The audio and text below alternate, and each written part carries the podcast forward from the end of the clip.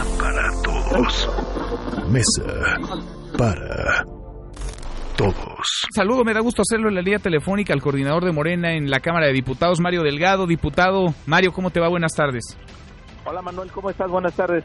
Bien, Mario, pues parece que en esta el presidente no quedó bien ni con los propios ni con los ajenos, no le gustó a la gente, no le gustó a la oposición, lo califican de ilegal. Esto dicen está violentando la Constitución, el memorándum que ayer envió a la CEP, a Gobernación y a la Secretaría de Hacienda.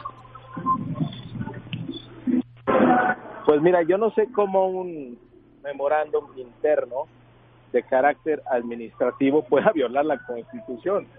Sí necesitas mucha imaginación para llegar a esa conclusión, porque lo que está haciendo el presidente es un comunicado interno eh, hacia sus secretarios, dando un criterio sobre lo que él opina de la reforma educativa, pero en ningún momento pretende cambiar la constitución o, las leyes. Pero, pero no lo dice en el, en el propio memorándum y en el video en el que presenta el memorándum donde apunta para que se deje sin efectos la reforma educativa aprobada hace seis años, en el año 2003. ¿Esa no es una instrucción para tres secretarios de Estado? Pero, a ver, ellos tienen que actuar conforme a la ley. No los está mandando a violar la ley. Lo que está haciendo el presidente es, no, creo que no. Es diciendo, a ver, aquí está mi voluntad, no estoy de acuerdo con esa reforma. Yo como Poder Ejecutivo hago hasta donde me permita la ley porque esto no avance. Pero para abrogarla de manera definitiva se tiene que cambiar la Constitución. Eh, eh, tiene más efectos políticos que jurídicos este memorándum, que reafirmar el compromiso del presidente de la República por abrogar la mal llamada reforma educativa.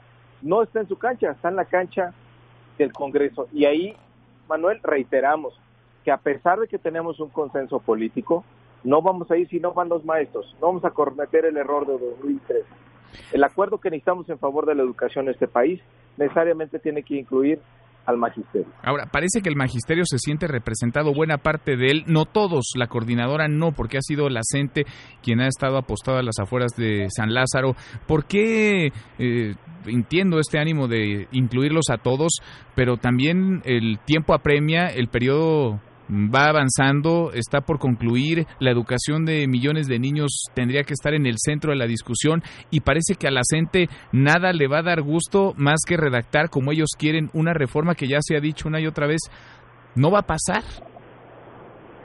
Bueno, aquí hemos insistido, Manuel, de que diciéndole a la gente, a ver, pues no es una negociación de gobierno-sindicato. De lo que se trata es construir un acuerdo político que nos permita efectivamente modificar la constitución.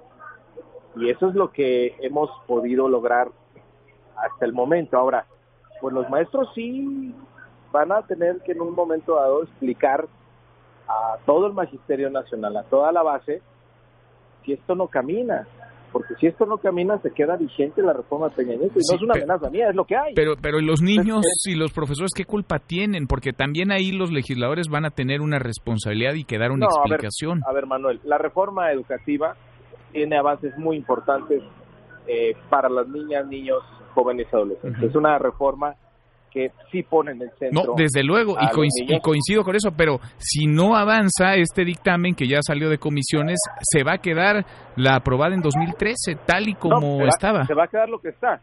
Por eso. eso es un gran agravio y me parece que es el peor escenario para todos los maestros y maestras del país. Pues sí, pero ellos están deteniendo la, la discusión. ¿No tienen secuestrado al Poder Legislativo ellos, la CENTE? No, es una decisión política nuestra, Manuel, de no ir el dictamen aprobado tiene eh, pues el consenso de casi todos los grupos parlamentarios.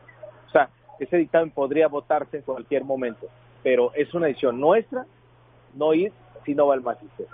Así, de plano, si no están todos de acuerdo. Va a ser complicado porque si alguien cede a las demandas de la coordinadora, que ya las hemos escuchado, quieren que no haya concurso, por ejemplo, de plazas, pues difícilmente la oposición o algunos legisladores de Morena van a apoyar este dictamen? Pues no se puede ganar todo, Eso es lo que hay que entender. Y otra vez, no es la dinámica de la negociación de un sindicato con el gobierno. Estamos construyendo un acuerdo político que nos permita modificar la Constitución y abrogar para siempre la mal llamada reforma educativa. Bueno, ¿cuánto, ¿cuánto tiempo tenemos para que esto avance, para que esto camine, para que pueda entrar en vigor para el próximo ciclo escolar? Pues mira, nos quedan seis sesiones. Yo he invitado ya a los maestros a que tengamos un acuerdo a la brevedad para que pueda hacerse este acuerdo antes del 30 de abril. Si no, digo, todos sabemos que el ciclo escolar arranca en agosto, esta reforma constitucional tendría que irse al Senado, tendría que irse a los estados. Si, si nos seguimos tardando, pues van a tener, imagínate, la enorme paradoja de que al haber, este, al oponerse a, la opción que hay, que presenta el presidente López Obrador, pues se están convirtiendo en los principales defensores de la reforma de pena. Pues sí, pues sí, pero parece que no se van a mover de ahí, Mario. Parece que la gente está decidida a que se haga lo que ellos quieren o no se haga nada. Lo tendrán entonces que explicar ellos a sus bases, porque las bases saben que el presidente de la República es su mejor aliado. Bien. Diputado Mario, muchas gracias como siempre. Gracias por esta comunicación. Gracias a ti, Manuel. Saludos a Gracias. Muy, muy buenas tardes. Este es el coordinador de Morena en la Cámara de Diputados, Mario Delgado. La otra visión, la que nos faltaba, y escuchó usted al PRI, al PAN, a la CENTE, también a Morena, cada quien con su película, cada quien ve una realidad distinta. Por lo pronto, pues eh, la Coordinadora Nacional de Trabajadores de la Educación ha logrado imponer sus condiciones, sus tiempos, sus términos para que esto no camine, no avance. Seis sesiones le quedan al Congreso en este periodo ordinario. Claro, podrá aprobarse en un extraordinario, pero pues eh, ya la complicación será mayor. Si no se puede en estos meses de discusión, de trabajo, de negociación, ¿qué nos hace pensar que se podrá en un par de semanas, en un mes? Mesa para todos. Mesa para todos.